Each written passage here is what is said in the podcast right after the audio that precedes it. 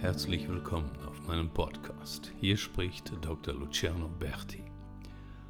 Ich bin Facharzt für psychosomatische Medizin, habe Psychologie und Medizin studiert und möchte Ihnen in diesem Podcast einzelne Artikel aus der von mir veröffentlichten Buchreihe Psychologie für den Alltag, Band 1 bis 4, vortragen.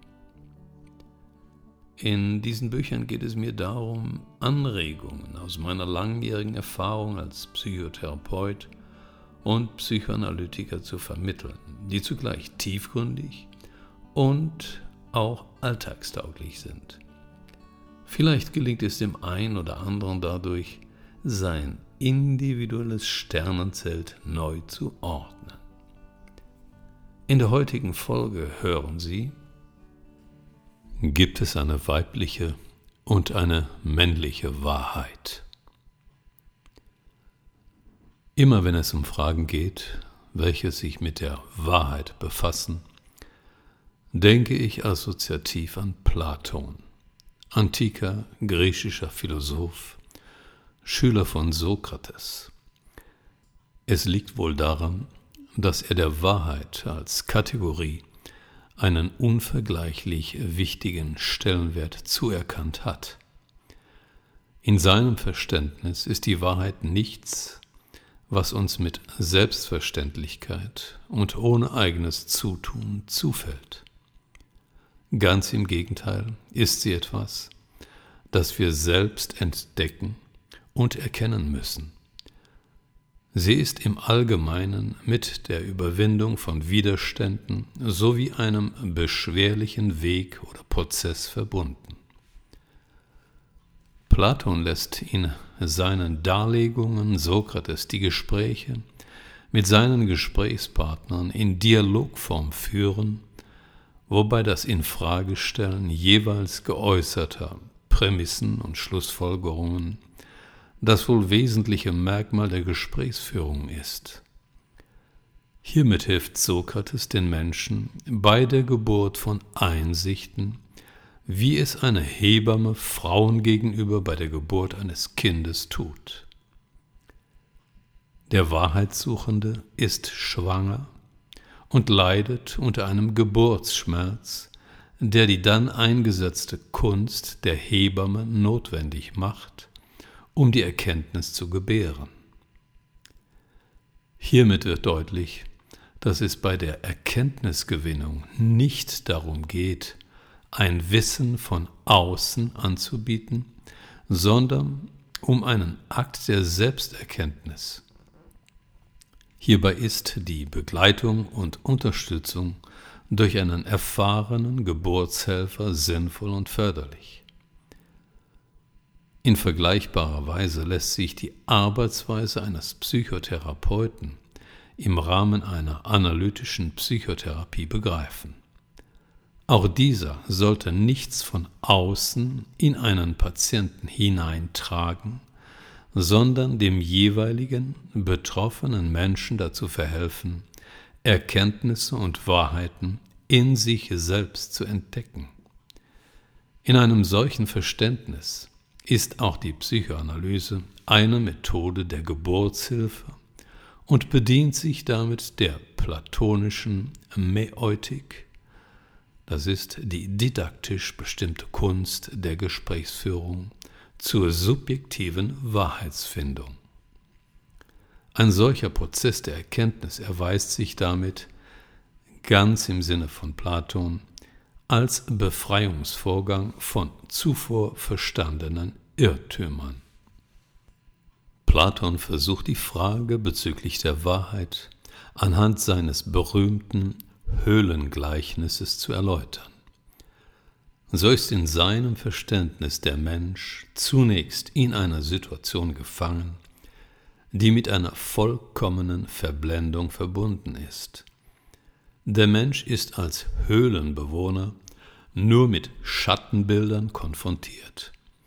Er sitzt gefesselt einer Wand gegenüber, auf der Schatten von Figuren zu sehen sind.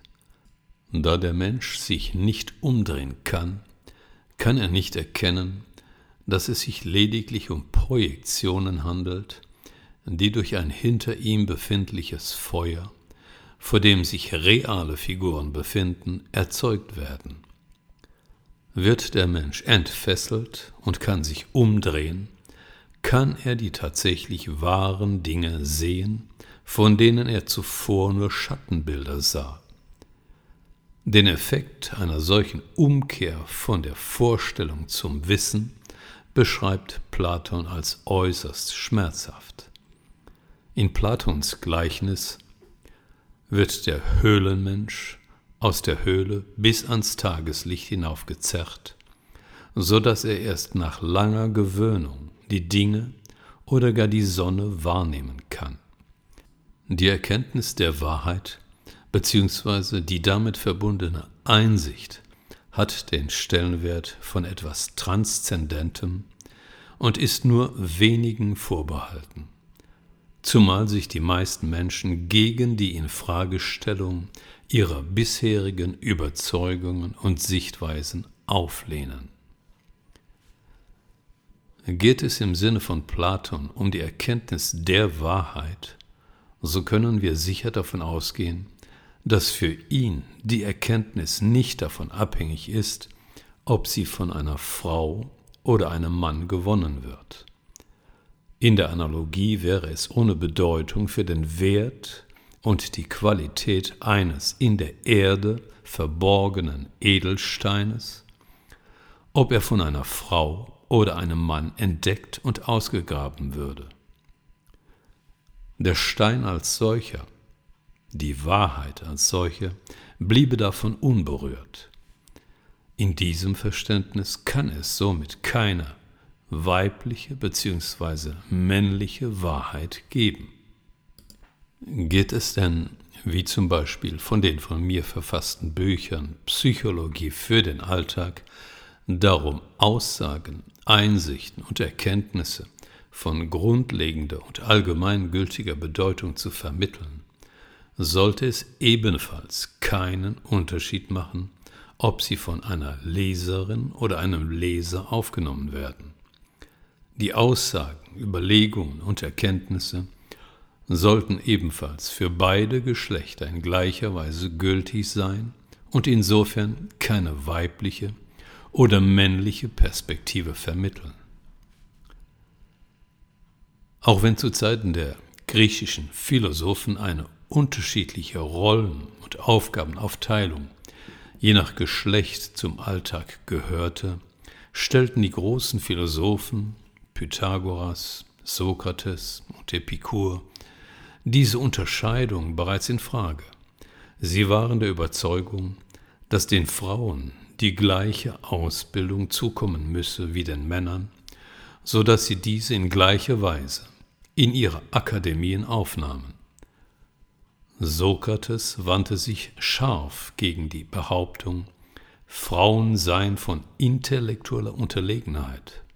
Die Wahrheit zu entdecken sollte kein Privileg der Männer sein. Dennoch ist es offensichtlich, dass im christlichen Abendland viele Jahrhunderte von der Überzeugung ausgegangen wurde, Männern komme der Geist zu und Frauen die Sinnlichkeit. Infolgedessen seien Frauen daran gehindert, als Philosophinnen bekannt und erfolgreich zu werden. Aufgrund dieser Tradition war der französische Philosoph Jacques Derrida der Überzeugung, dass die Geschichte der Philosophie phallozentrisch sei. Tatsächlich gab es in der Geschichte der Philosophie stets bedeutende Frauen, auch wenn ihnen der Zugang zur philosophischen Öffentlichkeit lange verwehrt wurde. Betroffen war allgemein der Zugang zur höheren Bildung sowie das Lernen und Lehren an Fachinstituten wie Philosophenschulen oder Universitäten. Bereits in der Antike schufen Frauen neues Wissen in den Bereichen der Medizin, Chemie und Alchemie. Wie bereits erwähnt, hatten einige mathematisch-philosophische Denkschulen wie die von Pythagoras viele aktive weibliche Mitglieder. Die Grundlage für die über viele Epochen bis zum heutigen Tag festzustellende Ungleichheit bezüglich der Teilhabe von Frauen an der Wissenschaft sind vielfältig. Als eine Erklärung wird nach wie vor eine biologische Verschiedenheit angeführt, wonach es eine Unterscheidung gäbe in den analytischen und selbstbeherrschenden Fähigkeiten zwischen den Geschlechtern, die Vorlieben bezüglich der Lebensgestaltung verschieden seien, soziale Einflussfaktoren eine entscheidende Auswirkung auf den Lebens- und Karriereweg nehmen und die informellen Geschlechterhierarchien in der Gesellschaftsordnung unverändert wirksam seien. Tatsächlich sind nach wie vor weltweit mehr Männer als Frauen in den universitären sowie außeruniversitären Forschungsbereichen tätig. Untersuchungen weisen nach, dass wissenschaftliche Anträge und Beiträge von Frauen häufiger abgelehnt werden, wenn den Entscheidungsträgern das Geschlecht des Beantragenden oder der verfassenden Person eines eingereichten wissenschaftlichen Artikels bekannt ist. Wie weit die Entwicklung zwischen Frauen und Männern im Rahmen der akademischen Laufbahn auseinandergehen, belegen Zahlen des Statistischen Bundesamtes von Deutschland aus dem Jahre 2009. So ist zu Beginn und zum Ende des Studiums die Verteilung noch annähernd gleich. Frauen 49 Prozent, Männer 51 Prozent. Bei der Promotion zur Erlangung des Doktortitels sind es bereits 55,9 Prozent Männer versus 44,1 Prozent Frauen. Bei der Habilitation zur Erlangung des Professortitels geht das Verhältnis noch mehr auseinander. 76,2 Prozent Männer versus 23,8% Frauen, um letztlich bei der Besetzung eines Lehrstuhls als Professor 86,4% Männer zu finden und 13,6% Frauen. Bezeichnenderweise finden wir diese Ungleichverteilung auch in den meisten anderen Bereichen unserer Gesellschaft, zum Beispiel auch in der Kunst. So stammen nur 4% der im New Yorker Metropolitan Museum ausgestellten Arbeiten von Frauen. In einem sehenswerten US-amerikanischen Spielfilm On the Basis of Sex, deutscher Titel Die Berufung, ihr Kampf für Gerechtigkeit, der Regisseurin Mimi Leder, wird der Aufstieg der US-amerikanischen Juristin Ruth Bader Ginsburg zu einer anerkannten Juristin dargestellt. Nachdem sie zunächst als eine von nur neun Frauen das Erstsemester an der juristischen Fakultät der Universität Harvard absolviert hatte, musste sie sich in einer von Männern dominierten Welt von Juristen ihren Weg bahnen. Im Jahr 1993 wurde sie von dem damaligen amerikanischen Präsidenten Bill Clinton zur Richterin am obersten Gericht der Vereinigten Staaten, Supreme Court, berufen. Leider sind solche Lebensläufe bei Frauen auch heute noch eher eine Ausnahme als die Regel.